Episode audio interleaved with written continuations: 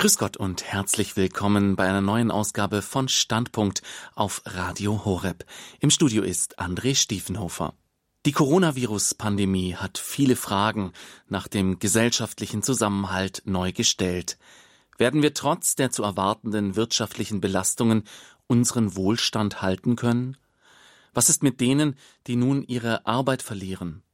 Ist unser Gesundheits- und Sozialsystem krisenfest? Zusätzlich werden die gesellschaftlichen Grabenkämpfe seit Jahren immer heftiger und die Ausgrenzung einiger Bevölkerungsgruppen ist als politisches Mittel wieder salonfähig geworden. Grund genug für uns, einen Blick auf die Grundlagen unseres Gemeinwesens zu werfen und uns zu fragen, wie Pluralismus und Solidarität heute in unserem Land gelebt werden können und sollen. Zugeschaltet zu diesem Thema ist der ehemalige Bundestagsabgeordnete und Ehrenvorsitzende der Bundesvereinigung Lebenshilfe, Robert Antretter. Guten Abend. Guten Abend, liebe Hörerinnen und Hörer und Herr Schnellbach. Herr Antretter, zunächst für unsere Zuhörer eine kleine Einordnung, warum wir genau Sie als Gesprächspartner in diese Sendung zum Thema Solidarität eingeladen haben. Sie sind jetzt zwar kein Sozialpolitiker, aber der gesellschaftliche Zusammenhalt und insbesondere der Schutz von Minderheiten und Menschen mit Behinderung war Ihnen schon immer ein Anliegen. Wenn Sie Ihren Lebensweg betrachten, wann hat dieses Engagement eigentlich begonnen und wozu hat es geführt? Ich glaube, es gibt einen konkreten Punkt und es gibt einen äh, sich entwickelnden. Ich fange mit dem zweiten an. Ich bin noch im Krieg geboren, also ich bin äh, Jahrgang 1939, als der Krieg zu Ende war, war ich sechs Jahre alt. Und wenn gravierende Dinge passieren, dann nimmt man die auch als Kind wahr und vergisst sie nie. Äh, dazu gehörte etwa die, äh, das Bespitzeln meiner Eltern. Meiner, ich bin bei Pflegeeltern aufgewachsen, ob sie schwarz hören, äh, also verbotene Sender hören, oder auch, dass man munkelte in der 25 Kilometer entfernten psychiatrischen Anstalt äh, Irsee würden geistig behinderte Menschen umgebracht oder auch Menschen, die man ansonsten als lebensunwertes Leben bezeichnete. Nach dem Krieg unmittelbar stellte man dann fest, dass es 800 waren, die durch eine Hungerdiät oder mit der Giftspritze getötet wurden. Mit einem Wort, damals war ich natürlich nicht politisch, aber ich habe es nicht vergessen. Und im Lauf der Jahre, als dann unsere Demokratie Gestalt annahm, das Grundgesetz äh, formuliert und verabschiedet wurde mit seinem zentralen Punkt der Menschenwürde, da wusste ich, da muss ich mitmachen, ohne irgendeinen besonderen Ehrgeiz, aber einfach dabei zu sein, wenn eine demokratische Ordnung mit menschlichem Gesicht errichtet wird. Und der zweite, der oder ja, der konkrete Punkt ist der, dass ich ich war Vizepräsident des Europarats auch, also nicht Europäische Union, Europarat ist man, muss man gleichzeitig Mitglied im, im, im nationalen Parlament sein. Mhm. Und in dieser Eigenschaft als Mitglied des Europarats kam uns ein äh, Entschlussvorschlag auf den Tisch, eine Bioethikkonvention, die vorsah, dass behinderte Menschen oder dass an behinderten Menschen auch Eingriffe zu Forschungszwecken gemacht werden dürfen, ohne dass die sich, es ging um geistig behinderte Menschen im Wesentlichen, ohne dass die äh, genau wissen, was damit geschieht, was mit ihnen geschieht. Und dies ist mit unserem Grundgesetz ja in keiner Weise vereinbar. Dagegen habe ich mich stark engagiert. Wir haben es auch miteinander geschafft, dann mit den Mitgliedern der anderen Fraktionen, also den meinen, den Sozialdemokraten und auch den anderen Christdemokraten, Liberalen, dass dieses Gesetz zumindest in Deutschland nicht ratifiziert wurde und dass es, dass eben auch die härtesten Zähne insgesamt gezogen wurden. Das war der Beginn dieses Engagements. Ja, und man hat ja öfter die Gelegenheit, Politiker zu interviewen, auch ehemalige Politiker, die haben ja dann meistens mehr Zeit, aber man hat selten die Gelegenheit, mit einem Politiker zu sprechen, der schon dabei war, als das Grundgesetz in Kraft trat, als das äh, gestaltet wurde und sich dann sofort engagiert hat. Sie waren für die SPD im Bundestag gesessen und haben sich in ihrer Eigenschaft dann eben auch sehr stark für den Lebensschutz engagiert. Das haben Sie eben ja auch angesprochen mit dem Beispiel Menschen mit Behinderung. Und das ist eben so hauptsächlich dieser Ansatz, warum wir Sie heute auch eingeladen haben zum Thema Pluralismus und Solidarität. Ähm, wenn man diese beiden Begriffe sich zunächst einmal anschaut, was ist denn für Sie Pluralismus und was ist Solidarität? Die Begriffe haben sich ja auch entwickelt. Also Pluralismus ist für mich, dass äh, die Solidarität für alle Menschen unabhängig von ihrer religiösen, ethnischen oder sonstigen Zugehörigkeit äh, gelten muss. Das ist Ausfluss äh, des Gedankens der Menschenwürde, also des Artikels 1 unseres Grundgesetzes, die jedem Menschen ein Leben sichern soll, das seinen, seinen elementaren Bedürfnissen gerecht werden muss.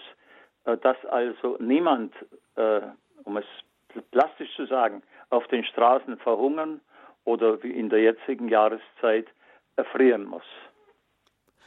Pluralismus bedeutet ja einfach nur vom Wort her, dass jeder mitreden kann, dass äh, alle gesellschaftlichen Gruppen zu Wort kommen. Aber das findet dann natürlich seine Grenzen in diesen ähm, Anordnungen des Grundgesetzes, eben hauptsächlich in der Menschenwürde. Und das ist ihr eben ein, Ihnen auch ein Anliegen, dass es hier nicht um egozentrische und um das egozentrische Durchsetzen von Gruppeninteressen geht, sondern dass man immer auch an die Schwachen eben dabei denken soll.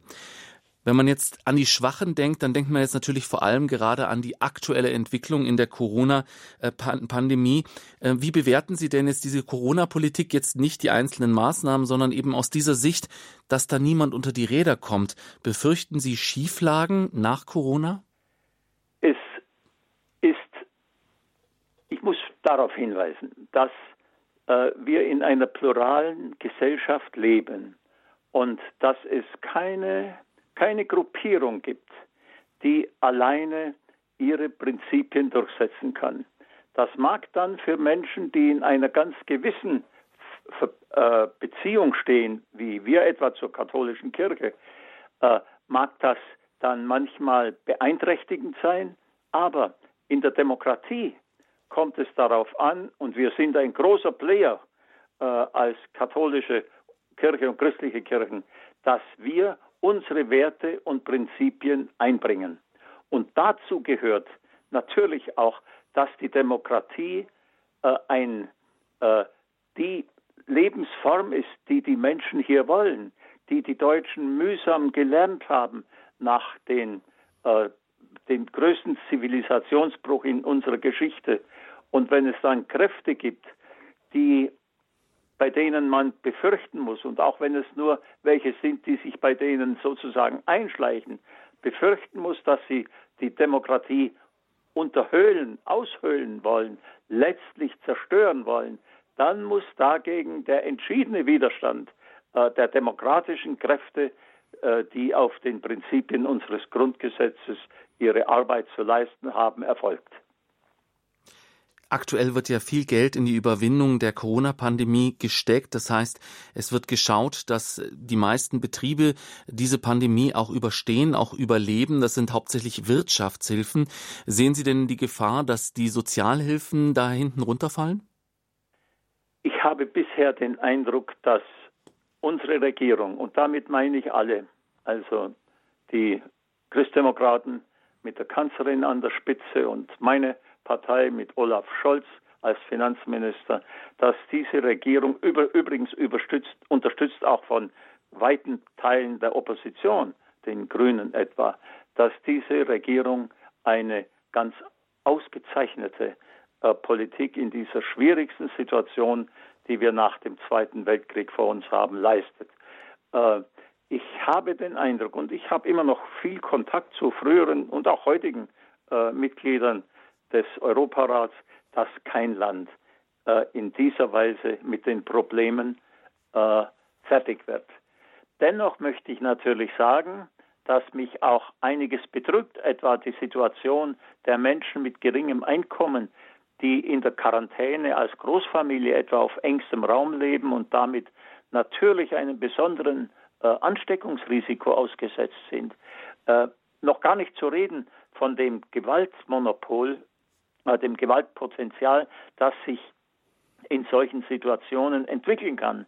Darüber hinaus sehe ich auch die Kinder in diesen Familien, wenn sie nicht die Schule besuchen können, besonderen Belastungen ausgesetzt, weil sie zum Beispiel keine Räume zum Lernen haben. Das muss natürlich auch berücksichtigt werden, wenn wir über Schulschließungen oder etwa oder ähnliches diskutieren. Aber ich habe das gute Gefühl, und das sagen mir auch meine Kontakte mit äh, Parteifreunden und Freunden aus anderen Fraktionen und früheren Kollegen, äh, dass die äh, dass Regierung und Parlament sich diesen Herausforderungen sozusagen jeden Tag mehr stellen und dass bei dem zweiten Anlauf jetzt einiges schon besser äh, in den Blick genommen werden und realisiert werden wird als beim ersten Mal.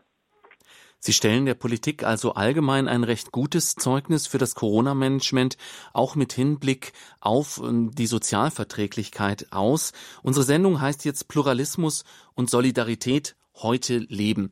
Das heißt, wir wollen natürlich auch prüfen, ähm, ja, uns ein bisschen an der eigenen Nase fassen und uns fragen, äh, wo besteht denn da etwa Handlungsbedarf? Sehen Sie denn heute in unserer Gesellschaft Handlungsbedarf? Wer müsste denn noch mehr für Pluralismus und Solidarität tun? Und als Katholiken greifen wir uns dann natürlich am, immer am liebsten an der eigenen Nase. Also, ich muss zugestehen natürlich, dass die einzelnen Interessengruppen äh, auf ihre, auf die Defizite, von denen sie betroffen sind, hinweisen. Manchmal tun sie es auch mit, mit äh, sehr scharfen Worten, aber wenn es bei einem Unternehmen etwa an die Existenz geht, dann muss ich auch damit einverstanden sein, dass äh, über diese Fragen nachgedacht und, und natürlich auch Verbesserungen, wo sie wirklich gerechtfertigt sind, angebracht sind. Äh, ich glaube allerdings, dass auch die Verbände, äh, die sich kritisch äußern, äh, die sind alle, also ich habe es bisher jedenfalls nicht so erlebt, äh, alle bereit äh, zum, zum Gespräch, zum Konsens und, was zum Wichtigsten in einer demokratischen Gesellschaft gehört, zum Kompromiss. Äh, mein Gefühl, vielleicht klingt Ihnen das alles jetzt ein wenig zu, zu Harmonie betont. Aber mein Eindruck ist in der Tat, dass äh, die gesellschaftlichen Kräfte, politisch wie zivil, äh, oder auch äh, in den, in den also Vereinen und wo halt Engagement vorzufinden ist in dieser Corona-Katastrophe, sage ich geradezu, dass diese Kräfte aber zivil miteinander umgehen und dass ich zum Beispiel Streitereien, ich nehme die AfD aus, äh, dass ich Streitereien wie etwa in der Zeit, als ich im Bundestag war und wie es sie da noch gab, die finden derzeit nicht statt. Natürlich muss, muss Regierung und Opposition müssen die sich an ihren, an ihren Prinzipien messen lassen und die austauschen und gegeneinander stellen. Und selbst innerhalb einer Koalition, noch dazu in einer großen Koalition, äh, kommt es darauf an, dass die verantwortlichen Kräfte äh, kollegial, kritisch, aber nicht zerstörerisch miteinander umgehen. Und dies habe ich den Eindruck, geschieht in unserer Zeit. Auch das ist wieder ein sehr positives Zeugnis. Ich muss nochmal nachhaken. Es ist ja relativ einfach, Sozialausgaben zu stellen, wenn die Wirtschaft brummt. Und das waren wir jetzt ja viele Jahre gewohnt. Aufgrund der Corona-Pandemie sind jetzt aber erhebliche Einbrüche zu erwarten. Fürchten Sie da soziale Verwerfungen? Soziale Verwerfungen ist schon ein großes Wort, ein gewichtiges. Äh, darunter verstehe ich, dass es zu Gewalttätigen auch kommt, äh, Gewalttätigkeiten kommt. Dazu verstehe ich, dass äh, Auswüchse etwa bei Demonstrationen nicht mehr äh, unter Kontrolle zu bringen sind von den Sicherheitskräften, denen ein besonderer Dank gilt.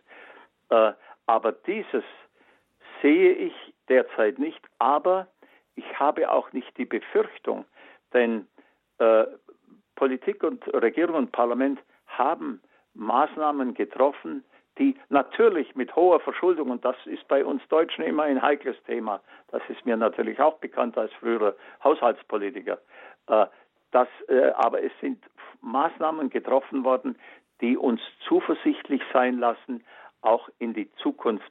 Also was den Abbau dann der Schulden, die wir jetzt als Staat machen müssen, ja, äh, dass wir das miteinander wieder hinbekommen. Ich sehe äh, keine, keine negative Perspektive.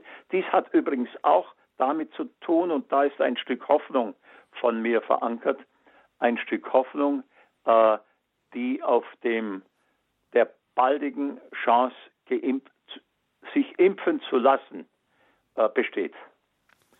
Radio Horeb Leben mit Gott. Sie empfangen uns bundesweit über das Digitalradio DAB+.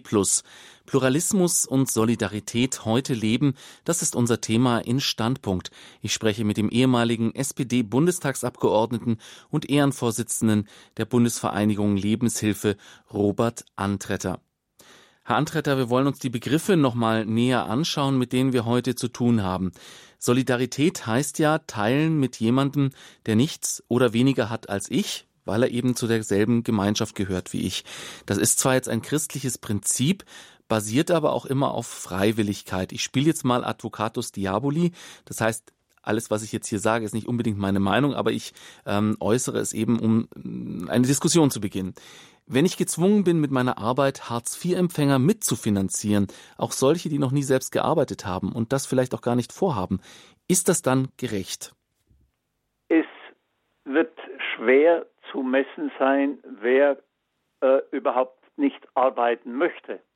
Aber dass, äh, dass Solidarität mit den Schwächeren äh, ein Prinzip unserer parlamentarischen Demokratie ist, aber auch äh, mit der christlichen äh, Botschaft etwas zu tun hat, daran wird es, glaube ich, keinen Zweifel geben unter denen, die vielleicht mehrheitlich heute in diesem, an diesem Gespräch teilnehmen. Äh, Christus ist für mich ein anderes Wort für Liebe. Äh, er hat gesagt, lasset er wollte, dass die Geringsten auch zu ihm kommen. Er wollte, dass die Jünger Gleiches tun, seines Handeln wie er. Und in den Enzykliken äh, der Päpste, aber auch in der Heiligen Schrift haben wir sogar ein schöneres Wort noch als Solidarität.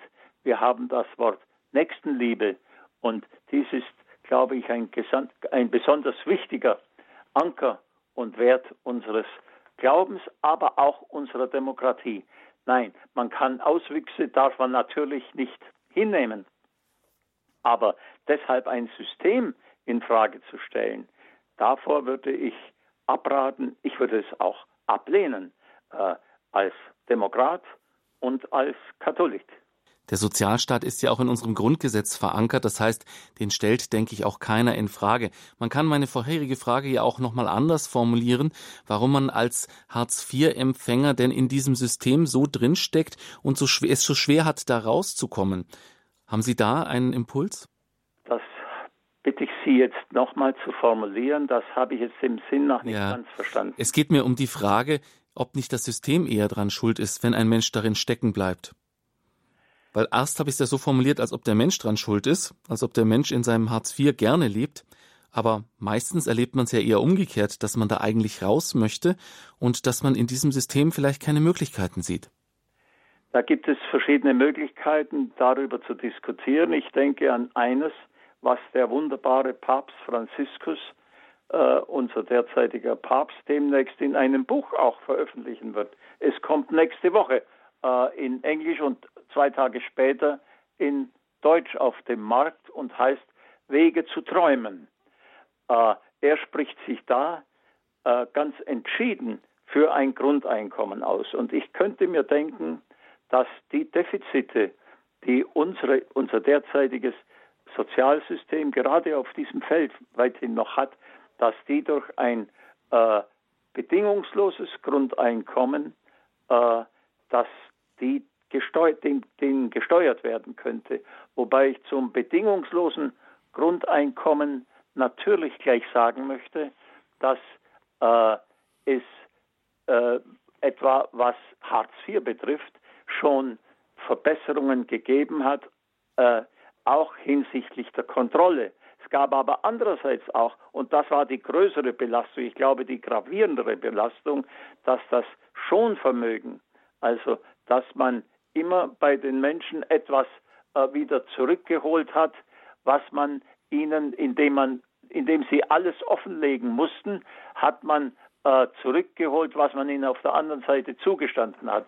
Diese Diskussion und äh, ich trete doch entschieden für ein Grundeinkommen ein, äh, wird das, was Sie möglicherweise, wie ich Sie, ich verstehe Sie wohl richtig, an Verwerfungen äh, spüren und vermuten, äh, dass dieses noch weithin behoben wird. Absolute Sicherheit gibt es auf keinem Feld, in keiner Regierung. Es gibt nur mehr Ungerechtigkeit in anderen Regierungsformen als denen der Demokratie. Sie haben jetzt schon Papst Franziskus erwähnt. Er hat in seiner Enzyklika Fratelli Tutti ja ähm, die Solidarität in Form der Geschwisterlichkeit und sozialer Freundschaft gepriesen.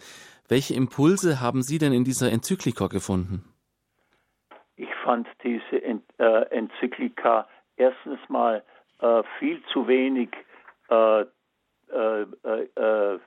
diskutiert und dass ja viel zu wenig Aufmerksamkeit zugeschrieben wird, dass sie zu wenig Aufmerksamkeit hat. Diese Enzyklika Fratelli Tutti bedeutet, dass in einer Zeit wie jetzt, in der sich alles zu verwässern und aufzulösen scheint, dass es gut ist, an die Solidarität, an die Solidarität zu appellieren, die sich daraus ergibt, dass wir uns für die, für die Schwäche anderer verantwortlich fühlen und versuchen, eine gemeinsame Perspektive zu entwickeln. Für mich drückt sich die äh, Solidarität konkret im Dienst aus, der in der Art und Weise, wie wir uns um andere kümmern, sehr unterschiedliche Formen natürlich annehmen kann. Dienst bedeutet zum großen Teil Schwäche und Gebrechlichkeit zu, zu beschützen. Dienen bedeutet für die Schwachen in unseren Familien, in unserer Gesellschaft, in unserem Volk zu sorgen. Und bei dieser Aufgabe ist, meine ich, jeder in der Lage, im konkreten Blick auf die Schwächsten sein Suchen, sein Streben und seine Sehnsucht, äh, jetzt zitiere ich den Papst, nach Allmacht auszublenden. Mit einem Wort, äh, ich meine, diese Enzyklika ist eine ganz äh, herausragende Unterstützung für die, denen es, in denen es in schwieriger Zeit um mehr Menschlichkeit geht. Ich würde mir wünschen, dass sie möglichst rasch mehr Aufmerksamkeit erfährt, ebenso wie etwa Laudato Si. Das war das Beste, was ich bisher als Politiker, der nicht ganz unbedarft ist auf diesem Gebiet, zu den großen klimapolitischen Herausforderungen gelesen habe. Der Gegenwind, den der Papst auf seine Enzykliken bekommt, der zeigt ja auch, dass er da offensichtlich gewisse Nerven trifft. Eine Kritik zum Beispiel an Fratelli Tutti war ja, dass der Papst die Solidarität immer allgemein auf die Menschheitsfamilie ausdehnt. Das muss er natürlich auch als Papst einer weltumspannenden katholischen Kirche. Aber es wird ihm natürlich entgegengehalten, dass Solidarität, so wie wir sie in Deutschland zum Beispiel verstehen, in unserem Staatensystem, immer von einer Solidargemeinschaft ausgeht. Das heißt, nur wer einzahlt, bekommt auch was draus. Wie sehen Sie denn diesen Einwand? Ja, da kommt, glaube ich, auch ein bisschen schon das äh, Stichwort, der, der, der, andere Begriff unseres Sendungstitels zum Ausdruck, der äh, ins Spiel der Pluralismus. Mhm. Äh, ich meine, die Solidarität ist nur dann solidarisch, wenn sie für alle in einer Gesellschaft gilt. Äh, das heißt, oder ich will mal das äh, etwas Einschränkende anführen, nämlich dass hier nur gemeint sein kann, dass Solidarität zwar für die Menschen unabhängig von ihrer religiösen, ethnischen oder sonstigen Zugehörigkeit entgegengebracht werden muss, wie ich, glaube ich, eingangs schon sagte, dass aber auch äh, gewiss innerhalb der Weltgemeinschaft, für die es natürlich auch gilt und für die spricht der Papst, dass es da allerdings auch äh, Einschränkungen gibt, die die Belastung äh, einzelner äh, äh, Gemeinschaften und Volkswirtschaften betreffen. Äh, aber ich sage das deshalb nicht so gerne, weil ich weiß, dass die Bereitschaft, sich diesem Argument zuzuwenden, natürlich weit größer ist als, äh, als das Eintreten dafür, dass wir eine weltweite Solidargemeinschaft eigentlich als Christen zu sein haben. Ich, mir fällt hier ein Zitat von Hans Joas ein, der sagte, gerade die Kirchen sollten äh, für äh, äh, den Pluralismus eintreten und für die Religionsfreiheit natürlich, und zwar aus religiösen Gründen. Da machen viele vielleicht äh, zu sehr die Unterscheidung, ich bin jetzt zunächst einmal Politiker oder Gott bewahre sogar zuerst Deutscher und dann erst Christ. Es ist ja auch immer dieser Gedanke, dass ein Mensch, der etwas bekommt und zunächst einmal nichts leistet, auch niemals etwas zurückgeben will. Wie ist denn hier Ihre Erfahrung?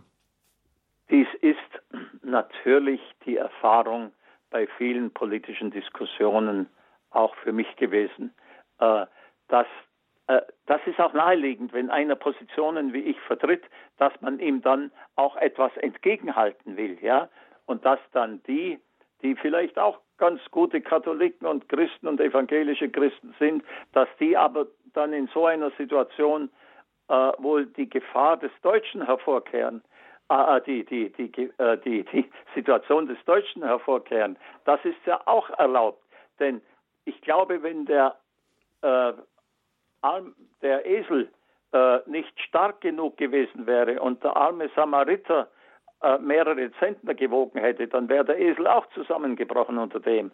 Solche Dinge muss man im, im äh, vielleicht ein schlechtes Beispiel, aber man muss eben im Blick haben, dass es Belastungsgrenzen geben kann.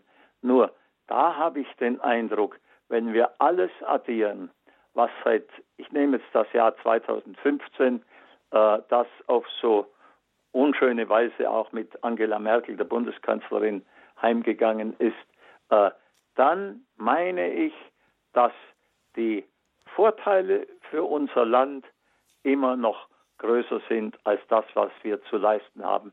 Man sollte dabei auch nicht versehen, das hohe Ansehen, das Deutschland in der Welt auch wegen seiner Menschlichkeit gerade in dieser konkreten Situation äh, äh, bekommt und das ihm zuwächst.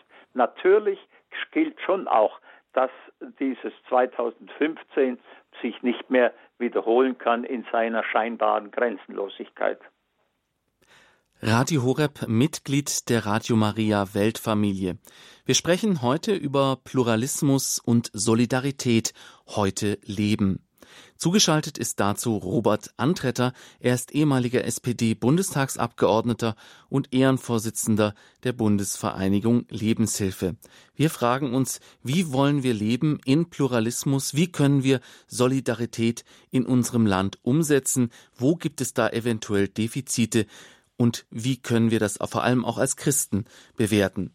Darum, liebe Zuhörer, möchte ich Sie schon an dieser Stelle einladen, Bringen Sie sich gerne mit ein, reden Sie mit, sagen Sie uns Ihre Meinung und stellen Sie Ihre Fragen an Herrn Antretter. Sie erreichen uns unter der 089 517 008 008. Wenn Sie von außerhalb von Deutschland anrufen, wählen Sie bitte die 0049 89 517 008 008. Noch einmal die Telefonnummer ins Studio 089 517 008 008. Nach einer kurzen Musikpause sind wir wieder für Sie da und da werden wir uns dann mit der reichen Lebenserfahrung vom Herrn Antretter einmal auf die Entwicklung dieser ganzen Geschichte der Pluralismus und der Solidarität in der Bundesrepublik Deutschland widmen.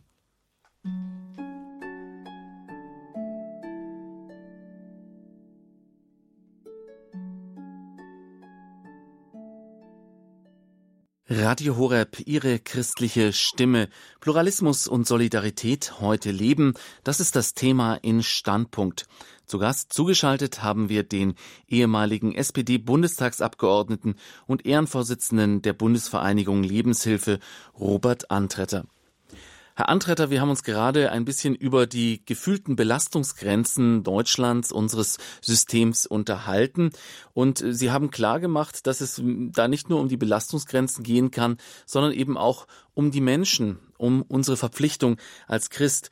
Und man muss sich natürlich auch erstmal anschauen, in was für ein System kommen diese Menschen rein. Jetzt habe ich natürlich hier jemanden als Gesprächspartner, die, der die komplette Entwicklung ähm, der Bundesrepublik Deutschland in dieser Hinsicht ähm, erlebt hat. Es gab ja am Anfang zum Beispiel die Frage, ähm, wie man die Rente gestaltet. Damals gab es die Überlegung, macht man es wie in anderen Staaten, dass man sozusagen nur das Überleben sichert, dass es also ein, dass man sich etwas erwirtschaftet, was einem dann später ja das reine Überleben sichert und man trotzdem noch auf die Familie angewiesen ist? Oder geht es darum, den Standard zu halten, den Lebensstandard? Man hat sich dann tatsächlich dazu entschieden, die Rente darauf auszurichten, den Lebensstandard in gewisser Weise zu halten. Was meinen Sie, war das damals ein Fehler? Nein, das sieht man doch auch in Staaten, wo das nicht praktiziert wird. Äh, etwa in den Vereinigten Staaten ein Teil der in manchen Gegenden fast bürgerkriegsähnlichen Zustände hat doch damit zu tun, mhm. dass die Schere immer weiter auseinandergeht. Und auch wir müssen darauf achten, dass die Schere zwischen den Superreichen und den Armen und immer ärmer werdenden nicht größer wird. Und ein, eine äh, Garantie dafür noch, dass es äh, auf keinen Fall, äh, äh dass es jedenfalls nicht zum Schlimmsten kommt, ist natürlich äh, diese Rente, wie wir sie haben.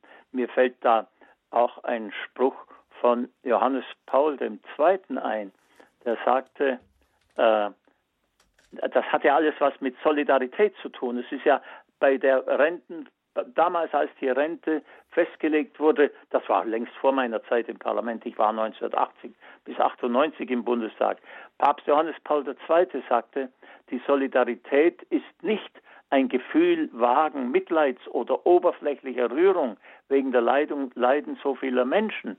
Im Gegenteil, sie ist die feste, beständige Entschlossenheit, sich für das Gemeinwohl einzusetzen. Das heißt für das Wohl aller und eines jeden, weil wir für alle verantwortlich sind. Und die Rente ist ein ganz entscheidender Ausdruck dessen, dass diese Verantwortlichkeit gelebt und praktiziert wird. Und Sie haben jetzt ja auch gut dargestellt, dass der gesamte Soli dass die Solidarität und der gesamte Sozialstaat ja auch dafür da ist, um den gesellschaftlichen Frieden zu sichern. Und das Beispiel USA zeigt das natürlich recht deutlich. 089 517 008 008. Unter dieser Telefonnummer können auch Sie hier mitreden. Wir haben nun den ersten Hörer in der Leitung. Es ist Herr Dr. Link aus Gengenbach. Guten Abend. Guten Abend. Äh, ich hätte an Herrn Antreter bei seinen sonst hervorragenden Ausführungen folgende Frage. Besteht nicht bei einem bedingungslosen Grundeinkommen die Gefahr, äh, dass Menschen, die zwar arbeitsfähig sind, aber arbeitsunwillig dadurch gefördert werden? Äh, Herr Dr. Ring. noch ein hartes Pauluswort äh, entgegen, womit ich allerdings nicht einverstanden äh, äh, bin. Er hat in einem Brief geschrieben, wer nicht arbeitet, soll auch nicht essen. Ich finde es natürlich zu hart. Jetzt habe ich nicht verstanden, wer das war. Paulus. Also ein Politiker. Paul, nein, nein. Äh, der Völkerapostel Paulus hat es in einem ah, ja. Brief geschrieben, wer ja. nicht arbeitet, also, soll auch nicht essen. Äh, also es gibt Paulus manches äh, im Neuen und auch im Alten Testament, wo ich auch mein Problem habe.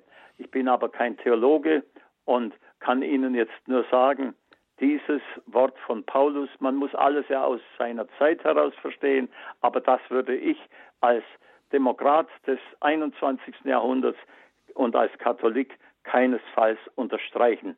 Äh, bin aber mir klar, dass es mir eigentlich nicht zusteht, da Theologisches zu postulieren. Aber ich glaube kaum, es wird wenig Menschen geben, die das unterstützen würden.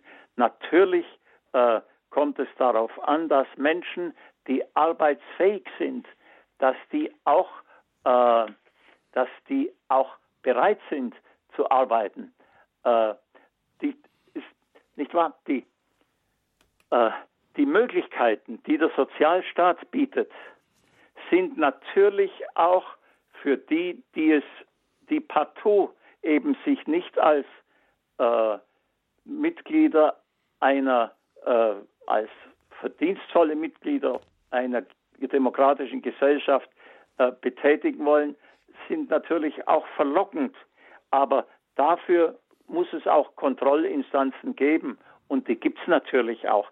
Bisher war eher, was äh, diesen Bereich betrifft, das Problem feststellbar, dass zu viel den Menschen weggenommen wurde, äh, was man ihnen vorhatte. Ich habe es vorher schon mal angedeutet, was man vorhatte, ihnen äh, durch, äh, also etwa durch Hartz IV äh, zu geben, indem man das Schonvermögen angetastet hat.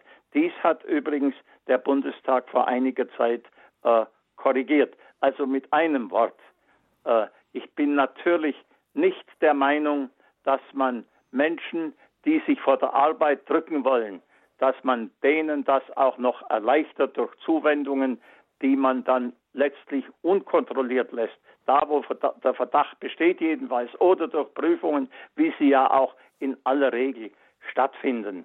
Äh, das ist übrigens, das gehört, dazu gehört auch, dass die Menschen äh, ermuntert werden sollen. Hartz IV, bei aller, allem, was man daran zu kritisieren hat, ist ja auch ein, ein Reformpaket gewesen, das durch Fordern und Fördern dazu beitragen sollte, dass die Menschen an ihrer Ausbildung selbst interessiert sind, an ihrem Fortkommen interessiert sind, dass sie dafür gefördert werden sollten. Manchmal habe ich sogar das Gefühl, äh, das wird aber auch geändert oder soll jedenfalls geändert werden, dass das Fordern etwas überschüssiger war als das Fördern.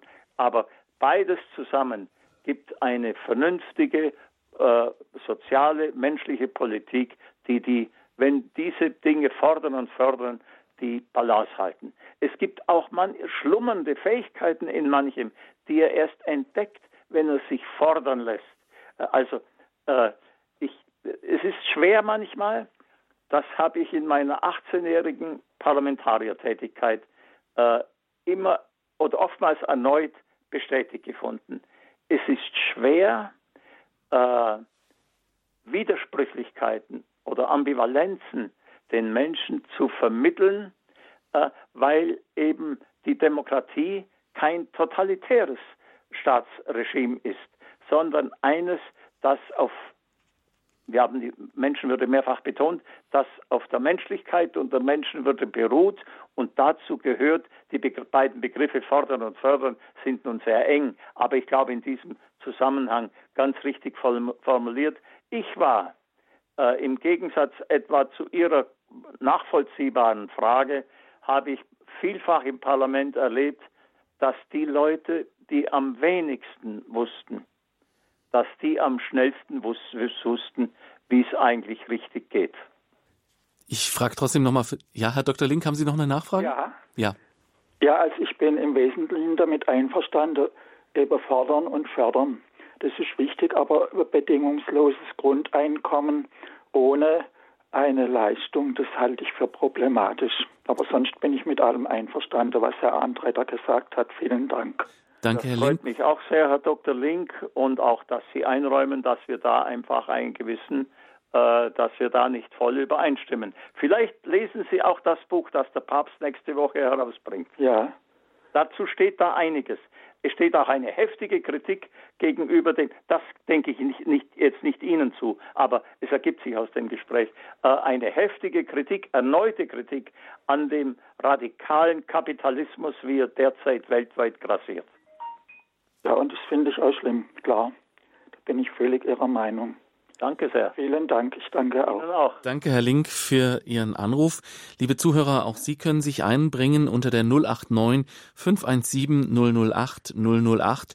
Stellen Sie Ihre Fragen an Robert Antretter, ehemaliger SPD-Bundestagsabgeordneter und Ehrenvorsitzender der Bundesvereinigung Lebenshilfe, heute hier bei Radio Horeb bei Standpunkt zu Gast zum Thema Pluralismus und Solidarität heute leben. Ich habe jetzt doch noch mal eine Nachfrage, Herr Antretter, zu der Frage vom Herrn Dr. Link. Ähm, fordern und fördern im bedingungslosen Grundeinkommen. Das klingt jetzt so ein bisschen nach Widerspruch. Wenn das Ganze bedingungslos ist, wie soll ich denn da noch fördern und fordern? Bedingungslos heißt, wenn die Voraussetzungen dafür stimmen, dass der Mensch, wenn er kein Grundeinkommen bekommt, in existenzielle Not fällt, aber auch keine Chance hat, sich dafür da, darum zu kümmern, könnte auch ein Mensch mit Behinderung sein oder mhm. mit einer sonstigen Beeinträchtigung, dass man dann bedingungslos es ihm äh, gewährt, einräumt, oh, das was aber nicht heißt, du musst, wenn du könntest, nicht, nicht, nicht unbedingt schaffen. Dies ist mit bedingungslos nicht gemeint, sondern ist gemeint, jeder, der existenziell gefährdet ist, soll dieses Grundeinkommen bekommen, wenn er nicht in der Lage ist, sich selbst dafür zu sorgen, dass seine Existenz gesichert bleibt. Solche Definitionen sind sehr wichtig, denke ich, denn bei dem Wort stellt sich jeder zunächst einmal alles vor. Also bedingungsloses Grundeinkommen, erstmal jede Menge Geld aufs Konto, ohne etwas dafür zu tun. Aber so wie Sie das jetzt klar definiert haben, ist es, denke denk ich, sehr hilfreich, dass man das so klarstellt. Vielen Dank. Unter der 089 517 008 008 hat uns als nächster Pfarrer Pötter aus Mönchengladbach erreicht. Grüß Gott. Wenn Sie doch vielleicht Ihr Radio im Hintergrund ausstellen, das, sonst haben ja. wir das doppelt. Jawohl. Ja, eben wurde der Apostel Paulus zitiert. Das war nicht ganz korrekt. Die Stelle heißt nicht, wer nicht arbeitet, soll auch nicht essen, sondern wer nicht arbeiten will, soll auch nicht essen. Das klingt ein bisschen anders. Also wer nicht bereit ist zu arbeiten, der soll auch nicht essen. Obgleich er arbeiten könnte. Ja, eben kommt auch auf die Arbeitswilligkeit an. Mhm. Wer nicht arbeiten will, soll auch nicht essen. Ich habe jetzt diese Stelle, Herr Pfarrer, im Wortlaut nicht im Kopf, aber sie wäre jedenfalls vielleicht auch für Herrn Dr. Link äh, ein, ist ein gutes, ein gutes Argument, sich meiner Position auch in dem Punkt noch ein wenig zu nähern. Ja, okay. Danke für Ihren Einwand, Pfarrer Pötter. Sehen Sie mal, also es ist auch gut, wenn Theologen zuhören, ähm, die das Ganze dann noch ein bisschen klar äh, klarstellen. Das ist ja im Grunde genau der Einwand, Herr Antretter, den Sie vorhin äh, gebracht haben, dass es Ihnen nicht darum geht, jetzt Faulpelze zu belohnen, sondern dass es Ihnen darum geht, ein Grundeinkommen für diejenigen bereitzustellen, die es eben nicht schaffen aus eigener Kraft. Ja, eben. Genau. Danke, Pfarrer Pötter, für Ihre Klarstellung, Ihren Anruf. Ja, bitteschön. Der nächste Hörer ist Herr Molitor aus Fatima, ruft er an. Grüß Gott, hallo. Ja, schönen guten Abend. Guten Abend. Äh, es heißt in der Bibel, in deinem Schweiße sollst du dein Brot verdienen. Ja, und äh, ich bin seit 20 Jahren Pilgerer und äh, ich habe genug äh, Schweiß auf meinem äh, Weg äh, erlebt. Auch bin ich oft überfallen worden und dergleichen. Ja, was ist, aber ich bekomme nur eine kleine Rente aus Deutschland von 300 Euro, obwohl ich 30 Jahre als Koch gearbeitet habe. Was soll das? Herr Antritter, haben Sie eine Antwort für den Herrn Molitor? Herr Molitor, gell? In Fatima, ich kann, ich kann individuelle Fragen deshalb nicht beantworten, weil ich ja die Details Ihres Rentenaufkommens nicht sehe. Ich sehe nicht, äh, wie viel Sie verdient haben. Äh, ich halte das natürlich, was Sie sagen, äh, für schmerzlich nachvollziehbar. Aber äh, ich bitte um Verständnis, dass ich einzelne schicksalhafte oder überhaupt einzelne äh, Problemfälle von mir aus, ohne Unterlagen zu haben, nicht beurteilen kann. Äh, ich glaube nicht, dass irgendwo äh, es ein willkürlicher Akt vorliegt bei der Rentenversicherungsanstalt wo, oder wo, sondern es kann sein, dass solche Renten äh, im System äh, einer Verbesserung bedürfen. Dafür trete ich übrigens schon längere Zeit ein. Ich habe gestern mit einem früheren Mitarbeiter telefoniert, der im äh, öffentlichen Dienst war in einem Landes in der Landesregierung, äh, aber äh, der aber eben äh, nicht Pension, sondern äh, Bundesanstalt, Rente, also Rente von der BFA hat. Äh, das hat mich auch ziemlich beeindruckt, dass der in den Grenzbereich der, äh, ex, des Existenziellen geht. Und bei Ihnen ist es noch deutlicher. Tut mir aber leid, äh, Herr Molitor, okay, dass ich nicht, dass ich Ihnen das nicht befriedigend beantworten kann. Danke trotzdem. Ja, ich, ja. Ich danke Ihnen aber ich habe 30 Jahre schwer gearbeitet als Koch. Nicht nur acht Stunden, manchmal auch äh, 12, 14 Stunden und mhm. dergleichen. Und wieso bekomme ich so eine kleine Rente? Das ist nicht gerecht und äh, naja. Es klingt für mich auch so, als ob es nicht gerecht wäre. Aber, Herr Molitor, wenn es am System liegt, dann kann ich nur politisch mit äh, meinen bescheidenen, mittlerweile bescheidenen Möglichkeiten mithelfen, dass sich so etwas ändert. Und ich will jetzt gar nicht billig äh, über Parteien und Wahlkampf reden, sondern ich will nur sagen, wenn viele Menschen, die ein, etwas am System ungerecht finden, äh, etwas ändern möchten, dann ist es ein, verzeihen Sie, es ist nicht zynisch gemeint, wenn's, auch wenn es so klingen mag für Sie, äh, dann hilft nur das Mitwirken in der Demokratie, das Aktive.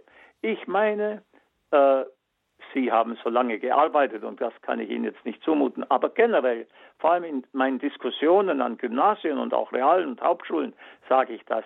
Wenn ihr was verändern wollt, dann geht in die Parteien. Nicht mein, es muss nicht meine sein. Es, die anderen demokratischen Parteien, und das ist die FDP, die CDU und die Grünen, und auch die Linken mausern sich immer mehr äh, mit dem Ministerpräsidenten Ramelow von Thüringen etwa. Aber jedenfalls die demokratischen Parteien sind die Plätze, wo man Ungerechtigkeit zu Leibe rücken kann, indem man äh, Gesetze einbringt, ab, äh, formu Vorschläge formuliert, Antragswesen ausfüllt und einfach mitwirkt an der Demokratie.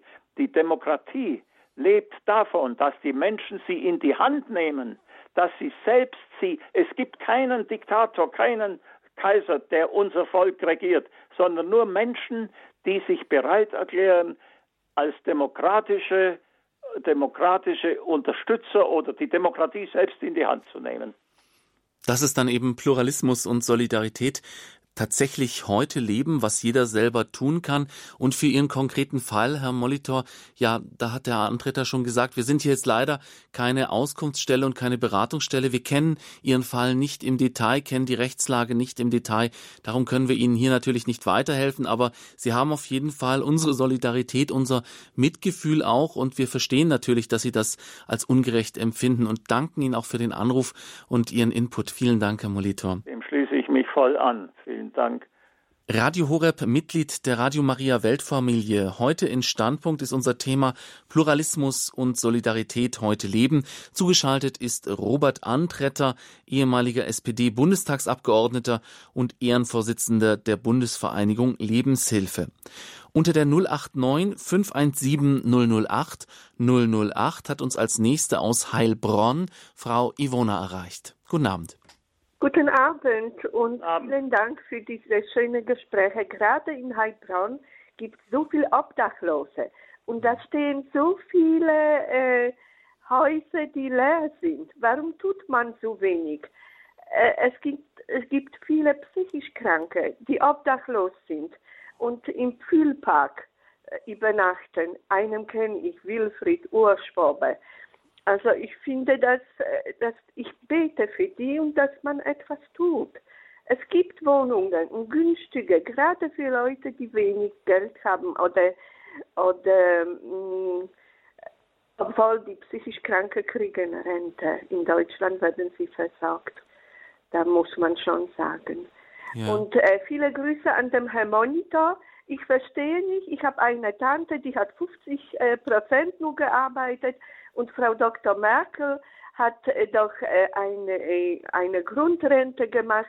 Jeder muss mindestens 800 Euro bekommen. Und meine Tante hat auch 600 Euro gehabt und jetzt hat sie auch 800 Euro bekommen.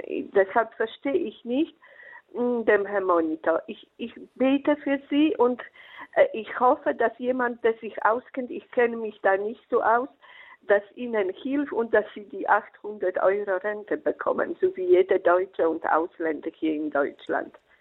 Vielen, Vielen Dank, Dank. Frau, vielen Dank, Frau Schönen Ivona. Abend und Danke. Äh, ich möchte viele Gebete und Marathon für Obdachlose und viel, viel mehr Wohnungen. Ein Zimmer reicht, die brauchen nicht mehr, aber warm, Dach über Kopf und etwas zum Essen. Das braucht jeder Mensch. Das ist richtig, Frau Ivona. Vielen Dank für Ihren Anruf. Und ähm, ja, ich gebe die Frage auch nochmal gleich weiter. Das ist, ich war ja schon die ganze Zeit am Abklopfen, wo in unserer Gesellschaft eventuell noch mehr Solidarität gelebt werden könnte. Obdachlose, Wohnungsleerstand, da steht ja auch die Frage dahinter, wie man in Privateigentum eingreift, eingreifen darf, eingreifen kann. Herr Antretter, was sagen Sie der Frau Ivona? Als erstes kann ich sagen, äh, dass die, die Wohnungsnot natürlich, und da komme ich jetzt wiederum auf unseren Papst zu sprechen. Ich wundere mich übrigens, wenn ich das schnell zwischen zwei Gedankenstrichen sagen darf. Ich wundere mich, dass er der erste Papst ist, der sich auf diesen wunderbaren heiligen Franziskus beruft, der ein Mann der Menschlichkeit und der großen Solidarität war. Und er, ich verehre ihn auch deshalb so sehr. Jetzt aber zu Ihrer Frage. Natürlich hat das auch etwas mit dem zu tun, was vom Papst nächste Woche in dem Buch zu erwarten ist, dass der Kapitalismus, der, die freie Marktwirtschaft, die natürlich unseren Wohlstand insgesamt sichert, die aber, wenn sie nicht gezügelt wird ab einem bestimmten Moment, zu Ungleichheit und Ungerechtigkeit führt, dass hier zum Beispiel Wohnungen äh, gekauft werden, renoviert werden, Luxus renoviert werden und dann so teure Mieten erhoben werden, dass die Menschen es nicht mehr bezahlen können. Das heißt, wenn sie da vom Staat nicht eingreifen, und es gibt ja in der Politik Kräfte, dies tut meine Partei ganz entschieden, in Berlin haben sie es jetzt gemacht, mit Erfolg übrigens, äh, wenn sie nicht entschieden eingreifen, dass dann äh, solche Entwicklungen zügellos äh, werden es ist ja doch auch kein Zufall, dass in der Zeit der Corona, in der so viele Betriebe auch in große Existenznot gekommen, manche auch schon insolvent gegangen sind, dass aber die vier größten weltweiten Konzerne, Amazon und drei andere, dass die ihr Vermögen äh, um ein im Milliardenbereich erhöht haben. Das gilt übrigens auch für die für vier deutsche Milliardäre, dass sie ein Drittel mehr äh, ihr Vermögen, äh, äh, äh, ihr, ihr, Vermögen vermehrt haben. Das heißt, da muss man auch bereit sein, dann äh, politische Maßnahmen zu treffen,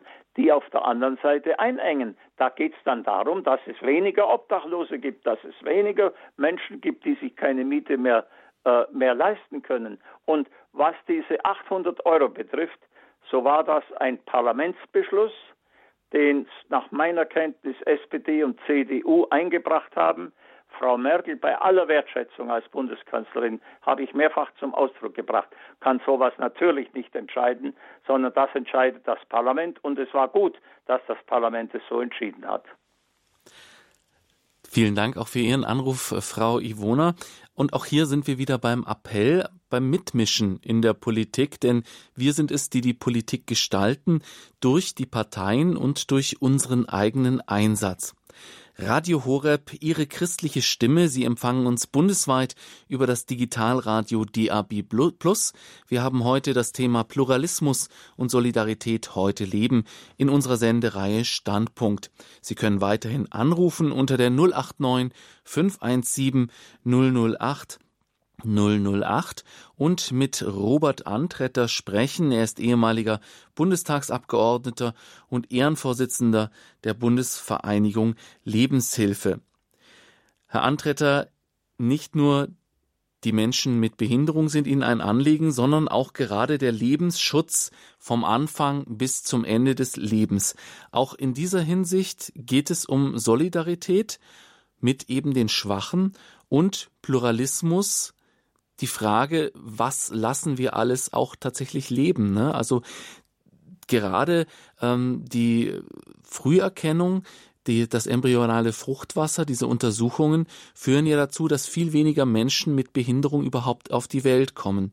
Inwieweit sehen Sie hier Verbesserungsbedarf in unserer Einstellung, in unserer Solidarität? Ich sehe hier entschiedenen Verbesserungsbedarf. Und ich habe, als ich noch im Bundestag war, bei der letzten, äh, wie ich meine, gravierenden äh, Liberalisierung des Paragraphen 218 und, und 219, habe ich im Parlament dagegen gesprochen und natürlich auch äh, dagegen gestimmt, denn äh, es gibt Frauen, die in verzweifelte Situationen kommen. Das weiß ich schon auch aus meinen Sprechstunden. Aber äh, die Welt bewegt sich mehr in eine Richtung, deren Ziel oder die man so kennzeichnen könnte, dass es ein Grundrecht ist. In manchen Ländern wird es auch so formuliert. Und es gibt auch Kräfte in Deutschland, die das so nennen, dass es geradezu ein Grundrecht ist, äh, ein, äh, dass Abtreibung ein Grundrecht der Frau wird. Äh, ich weiß, es, mir wurde es auch nicht leicht gemacht. Manche Kolleginnen haben mir gesagt äh, und haben auch im Parlament gesagt, dass eben Männer sich da raushalten sollen. Aber dies halte ich für keinen akzeptablen Einwand, denn äh, ein Kind, glaube ich, muss zunächst mal, allerdings ist die, die, der, der, technische Fortschritt in Anführungszeichen auch da schon auf besonderen Wegen, aber zunächst ist es ein Produkt von Mann und Frau, um es so, äh, so äh, sachlich zu formulieren. Und dann ist es auch ein, eine gemeinsame Verantwortung dafür ein Kind. Und äh, ich glaube, dass wir in Deutschland mit dem Weg zur äh, medizinischen Indikation äh, einen gefährlichen Weg eingeschlagen haben und dass dadurch äh, Kinder in einer Zahl abgetrieben werden, die, also ich jedenfalls, für die ich nicht verantwortlich sein möchte. Ich habe halt das getan, was möglich war. Ich habe im Bundestag mich dagegen engagiert und bin jetzt übrigens Mitglied bei den äh, Christdemokraten, obgleich ich ja keiner bin, für das Leben, weil ich glaube, dass die einen ziemlich entschiedenen Weg zu mehr Lebensschutz gehen. Wenn man sich zum Beispiel für ein bedingungsloses Grundeinkommen einsetzt, wenn man sich für Obdachlose, für sozial Schwache einsetzt, dann kann man das politisch tun, dann wird man wahrscheinlich äh, eher von denen angefeindet, von denen man auch gerne angefeindet wird in diesem Fall. Aber wenn man sich für für den Lebensschutz einsetzt, gerade gegen Abtreibung, dann schwebt doch sehr schnell das Damoklesschwert des Fundamentalisten über einem. Sehen Sie denn da, dass da ein offener Diskurs stattfindet? Also bei mir haben Sie sich daran gewöhnt, links und rechts. Äh, aber Sie dürfen. Generell glaube ich, dass Sie recht haben äh, mit Ihrem Hinweis, denn äh, es hat sich fast verselbstständigt, eine Ideologie, als ob das Lebens, äh, als ob das ungeborene Kind kein äh, gleichwertiger Mensch wäre. Ich, kein voll entwickelter auch, äh, ist es auch nicht zum Teil, aber es hat vom, von der Verbindung von äh, Ei und Samen, äh, Eizelle und Samen, hat es die gleichen Rechte wie jeder andere Mensch. Und denn da, von da an gilt es für mich, auch glaube ich, kann ich das im Einvernehmen mit meinem Glauben sagen, äh, gilt es als vollwertiger, unterstützenswerter Mensch. In den Parteien ist es nicht so. Übrigens, nicht nur in der meinen. In der meinen habe ich auch nicht nur Verständnis gefunden, aber lassen Sie uns äh, zurückblicken auf diese letzte, äh, letzte Novellierung oder Reform, das man kann nicht Reform sogar sagen, des Paragraphen 218 und 19, das war in der Kanzlerschaft von Helmut Kohl, äh, der diesen Kompromiss mitgetragen hat, natürlich auch gesagt hat, es ist ein Kompromiss, den er nicht gerne eingegangen ist, aber den er, äh, den er um einfach äh, keinen zu großen, unüberbrückbaren Streit in seiner Fraktion, aber auch in der damaligen äh, Bundesregierung äh, zu riskieren, musste er diesen Kompromiss eingehen. Und genauso war es bei manchen führenden Sozialdemokraten. Zum Beispiel Willy Brandt hat an keiner, das wird manche wundern von den Hörerinnen und Hörern, hat an keiner Abstimmung zur Liberalisierung des Schwangerschaftsabbruchs äh, mitgewirkt. Er hat, da haben dann andere gesagt, er hätte es machen sollen wie du, also wie ich. dagegen stimmen. Er hat den Plenarsaal verlassen und hat an der Abstimmung nicht teilgenommen. Das habe ich ihm aber zugestanden, äh, weil er natürlich auch, so wie Kohl bei den Seinen, für den Parteifrieden sorgen musste und äh, gesehen hat, es gibt eigentlich kaum noch eine Chance auf eine alternative, äh, auf eine alternative Entscheidung. Wenn man sich heute. Willy Brandt war übrigens, wenn ich das vielleicht, ist ja keine Indiskretion, das weiß man durch die Geschichtsbücher. Willy Brandt war ein lediges Kind. Und Willy Brandt hat einmal, ein, als ich ihn fragte, äh, ob er wieder bei der nächsten Abstimmung, kurz vor einer Abstimmung, fragte ich ihn, habe ihm auch gesagt, er möge bitte Verständnis haben als Parteivorsitzender, auch Hans-Joachim Vogel als Fraktionsvorsitzender, wenn ich gegen diesen Antrag stimmen würde, der von den großen Parteien gemeinsam kam, äh, ob er wohl auch wieder äh, sich enthalten oder den Saal verlassen würde. Dann hat er mir gesagt, weißt du, Robert, wenn ich das mit meinem Namen unterstützen würde, also individuell durch Abstimmung, dann würde ich ja meine Existenz verraten als lediges Kind. Wenn man heutzutage mit Lebensschützern spricht, dann kommt meistens das Argument, ähm, dass diese ganze Geschichte mit der Abtreibung inzwischen schon so ein Konsens ist, dass man da fast gar nicht mehr dagegen ankommt. Auch wenn man medial versucht, dagegen einfach nur die Argumente rauszubringen, einfach nur das grundsätzliche ethische Problem zu thematisieren, gar nicht mit irgendeiner Einstellung, dass man jetzt seine Meinung durchdrücken möchte, ähm, dass der ganze Diskurs schon so durch ist, dass man darüber gar nicht mehr reden will. Ähm, wo soll man denn da weitermachen? Haben Sie denn da überhaupt Hoffnungen, dass sich das nochmal ändert, dass es da einen Wertewandel, einen Gedankenwandel in unserer Gesellschaft gibt? Wir wissen nicht, was sich am Ende der Corona-Pandemie alles an verändertem Denken und auch neu überdachten Werten ergibt. Meine Hoffnung geht im Moment noch nicht so weit, dass die Menschen sich radikal auf ihre auf viele frühere Werte besinnen werden. Äh, aber dieses Thema, was dieses Thema betrifft, habe ich noch ein wenig äh, etwas weniger Hoffnung. Das liegt auch daran, dass in den internationalen Gremien äh, die Diskussion ganz stark in Richtung Liberalisierung und äh, ja fast Menschenrecht, Menschenrecht geführt wird. Das darf uns aber nicht hindern. Äh, man darf bei sowas nie die Hoffnung aufgeben. Das darf uns nicht hindern, weiter zu kämpfen.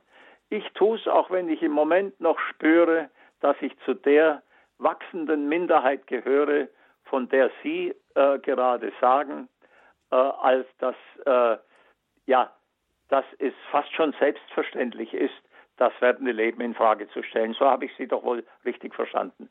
Richtig, es gibt ja auch genug Beispiele von ähm, Politikern, die tatsächlich Schwierigkeiten bekommen haben, ähm, nur weil sie dieser Meinung waren. Das ist mir übrigens nie widerfahren, obgleich man wohl schon sagen darf, dass meine Partei zu den, äh, also dass da die, die Mehrheit größer war noch etwas als bei der CDU, die für eine Liberalisierung eingetreten sind, dass ich hätte besorgt sein müssen, äh, äh, dass ich, dass mir Ungutes widerfährt, dass man sich irgendwie in Anführungszeichen revanchiert, wenn ich für etwas kandidiert habe oder wenn ich wieder aufgestellt werden wollte. Das ist mir weder bei meiner Partei in Baden-Württemberg, wo ich hingehöre, noch in der Bundestagsfraktion äh, widerfahren. Und das äh, habe ich, ich, ich hätte es auch in Kauf genommen, aber so bin ich doch äh, eher dankbar. Geben wir da also nicht die Hoffnung auf. Unter der 089 517 008 008 hat uns nun eine Hörerin aus der Nähe von Ulm erreicht. Hallo, guten Abend. Guten Abend. Ich habe eine Frage. Ähm, hat es nicht auch eine Auswirkung auf das auf die Abtreibungszahlen, dass in unserem Staat nach meiner Meinung die Erziehungsleistung der Eltern ähm, sehr gering ähm, bemessen wird. Und also auch was dann die spätere Rente betrifft, denke ich, dass das auch ein ein Grund sein könnte, wenn Eltern sich gegen ein Kind entscheiden. Also wenn ich vergleiche, äh, wie die Situation der Eltern damals war, vor jetzt etwa 30 Jahren und wie sie heute ist und dass ja immer wieder Verbesserungen sowohl in Landtagen, wie Sie kommen wahrscheinlich aus dem bayerischen Teil Ulms, äh, also aus Neu-Ulm wohl. Ja, genau. Sprache nach, ist mein ja. Dialekt, weil ich aus Mindelheim stamme. Mhm. Äh, okay. Äh, dass also sowohl durch die bayerische Staatsregierung wie auch hier in Baden-Württemberg oder auch durch den Bundesgesetzgeber immer wieder Verbesserungen äh, beschlossen wurden, dann muss ich sagen, das kann so kein, jedenfalls kein Grund für Abtreibung sein. Äh, ich glaube, dass schon viel mehr eine Rolle spielt. Äh, das, aber das mögen mir jetzt die Frauen bitte nicht verübeln. Denn es ist natürlich ihr gutes Recht genauso wie die Männer im Beruf Karriere zu machen. Aber da kann es natürlich schon sein, dass dem beruflichen Aufstieg, Karriere, äh, der beruflichen Karriere auch ein Kind äh, äh, im Wege sein kann. Daher rührt auch, äh, wir müssen die Hoffnung noch nicht ganz aufgeben, daher kommt auch die Tatsache, dass es immer mehr spätgebärende Frauen gibt, die sich dann aber schon auch ganz bewusst für ein Kind entscheiden. Aber eines möchte ich auch sagen, äh, Abtreibung, wenn es die Möglichkeit der Verhütung gibt, und auch da hat der konservative, konservativste Teil unserer gemeinsamen Kirche ja noch ein gewisses Problem. Also, aber Verhütung setzt sich durch und äh, der ist nicht mehr beizukommen. Aber solange es das gibt, kann ich nicht akzeptieren, dass man sozusagen Abtreibung als ein, eine Alternative der Empfängnisverhütung sieht. Sowas gab es auch schon. Eine Frau aus der DDR hat mir mal in einer politischen Diskussion in der ich natürlich auch mitten im Streit mit den meisten war, hat eine Frau aus der früheren DDR mich beim Rausgehen, als die Veranstaltung beendet war, bei der Hand genommen und hat gesagt, wissen Sie, ich würde Ihnen am liebsten zustimmen, aber ganz so mutig bin ich nicht. Ich habe halt auch äh, politisch noch einiges vor und möchte das nicht riskieren. Ich fand es sehr berührt, dass sie mir das gesagt hat, aber dann schloss sie noch äh, mit dem Satz, wissen Sie, Herr Andreiter, bei uns in der DDR war die Abtreibung äh, teilweise schon ein, äh, ein Instrument, der, eine Variante der äh, Empfängnisverhütung. Ja gut, also äh, da bin ich voll Ihrer Meinung, dass das äh, äh, ganz falsche, ja, wie soll ich sagen, Sicht der Sache, das ganz falscher Umgang ist. Also das, ja. Ich dachte nur, ich, ich hatte selber halt schon die Gedanken, weil ich auch in die Situation gekommen bin, dass ich musste äh, auf aufgrund äh, einer Erkrankung die Erwerbsminderungsrente beantragen und habe dann schon nach Erziehung von drei Kindern alleine als äh, Witwe hm. gemerkt, wie wenig das wirklich auf so eine Rente Auswirkung hat, wenn man drei Kinder erzogen hat. Und denke mir dann, dass das auch eine Rolle spielen könnte. Ich schließe es nicht ganz aus, wenn das Einkommen äh, auch sich in eine Dimension, eine Größenordnung bewegt, wo man wirklich schauen muss, dass man noch rumkommt mit Miete und allem, dass einen so etwas beschäftigt. Und da wage ich keinen. Äh, das ist der Kompromiss, den ich einfach eingehen muss, weil es eine Frage auch der Menschlichkeit ist, was man einer Frau zumutet, gerade noch wenn sie eine Witwe ist. Aber aus Ihrer Frage entnehme ich, dass Sie sich anders entschieden haben. Ja, ich also ich bin nie in die Situation gekommen, Gott sei Dank. Ach so, habe ich das verstanden vorher. Ja, ja. Nee, ich äh, ich wollte auch noch was anderes anmerken zu dem, was Sie vorhin sagten, dass ja. ähm, dass man sich politisch engagieren soll, wenn man was verändern möchte.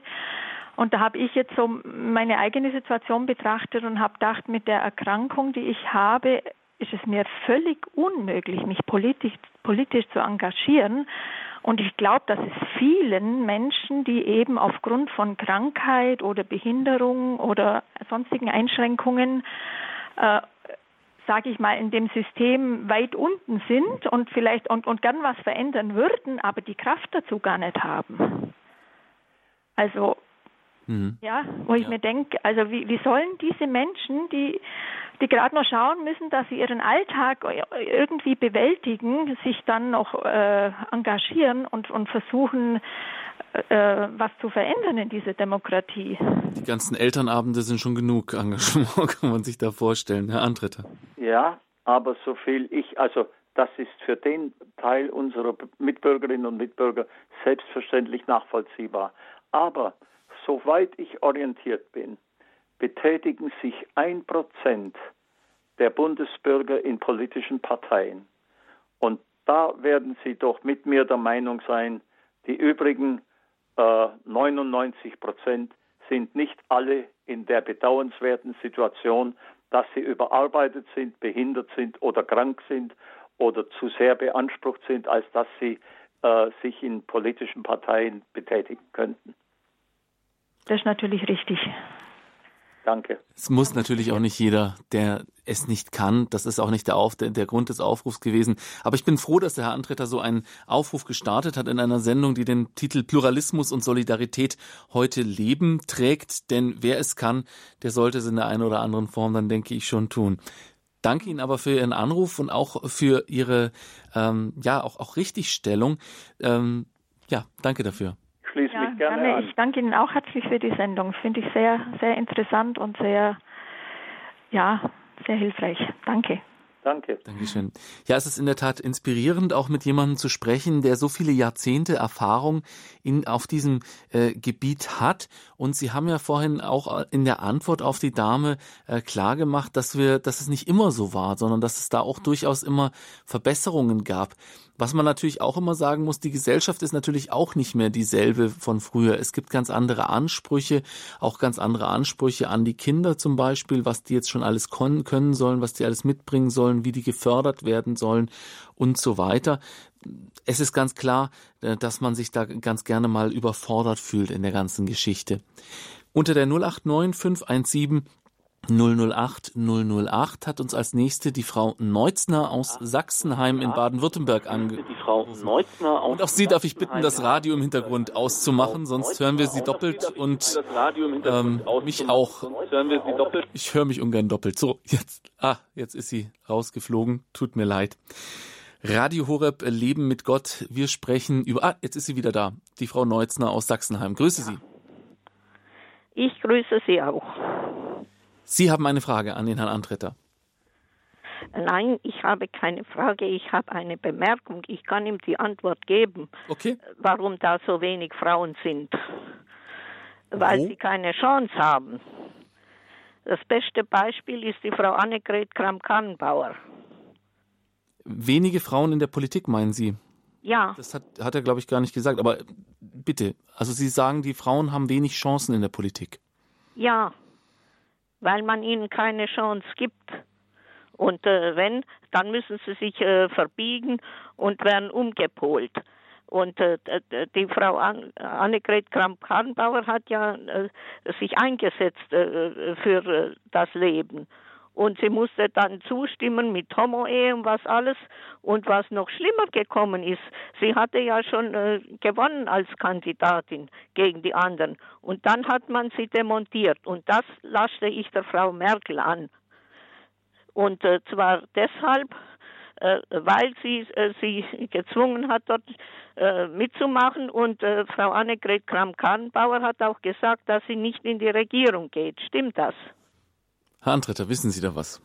Also, ich, mit den Innereien der CDU, CSU kenne ich mich natürlich nicht so gut aus. Äh, und was Frau Kramp-Karrenbauers äh, Weg betrifft, habe ich ihn auch jetzt überwiegend verfolgt als Verteidigungsministerin. Ich kann das nicht beurteilen, wie das im Inneren war. Aber äh, was Frau Merkel betrifft, so möchte ich doch auch festhalten, wer das Defizit an Frauen in der Politik kritisiert, der solle äh, aber auch nicht übersehen, dass Deutschland seit über einem Jahrzehnt eine äh, Bundeskanzlerin hat. Dass es überhaupt zu wenig Frauen in der Politik gibt, kann man nicht den Männern allein anlasten. Äh, schauen Sie, in der Wirtschaft ist es ähnlich. Äh, ich glaube schon, dass es auch mit äh, nicht, dass die Bereitschaft häufig nicht groß genug ist. Meine Partei hat zum Beispiel als erstes die Quote eingeführt. Da gab es Männer, die noch im, auf dem Parteitag gesagt haben, äh, Bedenken hat, dann haben sie gemerkt, wohin die Richtung geht. Dann hat einer, ein Freund von mir aus, aus der Oberpfalz gesagt, ganz mit ganz äh, rhetorisch, äh, mit Nachdruck, äh, liebe Freunde, lasst die Pfoten von den Quoten. Das heißt, er wollte dann sagen, nicht mehr kritisieren, die Quote muss her und sie hat, äh, hat ist seit 20 Jahren, gibt es die mindestens. Ich habe in meiner Eigenschaft als Vizepräsident im Europarat dafür gesorgt, dass bei meiner Fraktion die Frauenquote eingeführt wurde. Also man muss halt Nachdruck machen und ich würde Ihnen raten, Sie sind aus Sachsenheim, aus gar nicht so weit weg von mir in Backnang, ich würde Ihnen raten, dass Sie äh, gerade deshalb mitmachen und um zu zeigen, die Frauen lassen sich nicht ausschließen, äh, das Aufgeben habe ich nie für den richtigen Weg gehalten. Ich war immer der Meinung, man muss mitmachen. Im Übrigen habe ich äh, nicht davon gesprochen, dass es nur an den Frauen läge. Ich habe gesagt, 99 Prozent der Menschen in Deutschland, Männer wie Frauen, sind nicht politisch engagiert. Frau Neutzner. Dazu werde ich Ihnen auch was sagen. Bitte. Und äh, äh, dieser Papst ist für mich gar nicht ein äh, rechtmäßiges Oberhaupt der katholischen Kirche. Er hat uns mehr geschadet als jeder andere. Wie können Sie sowas vertreten, dass, was er mit China macht? Mit der katholischen Kirche in China? Jetzt sind wir plötzlich beim Papst. Okay, das ist ein ganz anderes Thema. Äh, Frau Neutzner, danke für Ihren Anruf. Der Herr Antretter hat noch die Gelegenheit, darauf zu antworten. Ja, also bevor ich jetzt den Papst Franziskus, der ein weltweite Kompetenzen hat innerhalb der Katholiken, der größten Glaubensgemeinschaft der Welt, bevor ich jetzt den an einem Einzelfall kritisiere, äh, muss ich mich schon sehr äh, zügeln und eben immer auch das möchte auch das andere in die Waagschale werfen, was er auf den Weg bringt an Umdenken in dieser katholischen Kirche. Ein Papst, der äh, zum Beispiel, wie ich vorher schon sagte, äh, diese radikale Wirtschaft, diesen radikal äh, äh, äh, Kapitalismus ins Visier nimmt, der tut mehr für äh, die Menschen, denen es auf der Welt nicht gut geht, schlecht geht, erbarmungswürdig geht, als wenn ich jetzt schauen würde, was er in China für eine Politik macht, die mag möglicherweise nicht so besonders äh, unterstützungswürdig sein. Aber stellen Sie sich bitte mal vor, mit vor welchen voraus, vor welchen Hürden ein katholisches Oberhaupt in einem kommunistisch totalitär regierten größten Staat der Welt steht, wenn er für seine Kirche etwas Positives tun will. Das ist immer eine Frage und insofern hat er auch da politisch gehandelt. Es ist immer eine Frage, welchen Preis man zu zahlen bereit ist. Sie, das ist äh, natürlich Ihr gutes Recht. Sie sagen, diesen Preis hätten Sie nicht bezahlt. Ich sage, die, Gesamt, äh, die Gesamtpolitik dieses Papstes ist für mich so, dass ich ihm in großer Zuneigung, ja in Verehrung verbunden bin. Pluralismus und Solidarität heute leben, unser Thema heute in Standpunkt. Herr Antretter, Sie haben in dieser Sendung sehr viele Impulse gegeben. Ich nehme auf jeden Fall mit den Aufruf, sich politisch zu engagieren. Ich nehme auch mit den Aufruf, nicht die Hoffnung aufzugeben, auch wenn man als Fundamentalist zunächst mal betrachtet wird, wenn man für gewisse Werte einsteht und zu sagen, ja, für manche Sachen muss man einfach einstehen, auch wenn nicht die Mehrheit dieser Meinung ist. Haben Sie denn am Ende dieser Sendung noch einen Impuls, ein Statement, das Sie unseren Zuhörern mitgeben wollen, damit Solidarität und Pluralismus nicht nur hohle Worte sind? Wenn ich darf, noch zu etwas ganz äh, äh, materiell, sachlich, politischem ein Wort zu sagen. Gerne. Äh, mit all dem, was auf uns mit der Veränderung unserer Arbeitswelt äh, zukommt, muss man immer auch, auch bei der, auch bei dem Grundeinkommen, muss man immer auch im Auge haben, dass es Menschen gibt, die von vornherein es schwer haben, Schritt zu halten und dass die auf das Grundeinkommen angewiesen werden, sein werden, nämlich in einer Zeit, in der etwa die Digitalisierung eine unglaublich große Rolle spielt, dass aber die Menschen gar nicht darauf in ihrer Mehrheit gar nicht darauf vorbereitet sind. Da wird die Regierung noch einen großen Nachholbedarf leisten müssen. Es wird aber auch auf die Bereitschaft der Menschen ankommen, sich auf diesen Prozess einzulassen. Im Übrigen möchte ich Ihnen allen äh, ganz herzlich danken für diese Diskussion, für allen, die sich daran beteiligt haben. Und ich wünsche Ihnen nun ein gesegnetes, erfülltes und behütetes Advent, einen behüteten Advent und ein gesegnetes Weihnachtsfest. Und danke, dass ich bei Radio Horeb heute diese Rolle übernehmen durfte.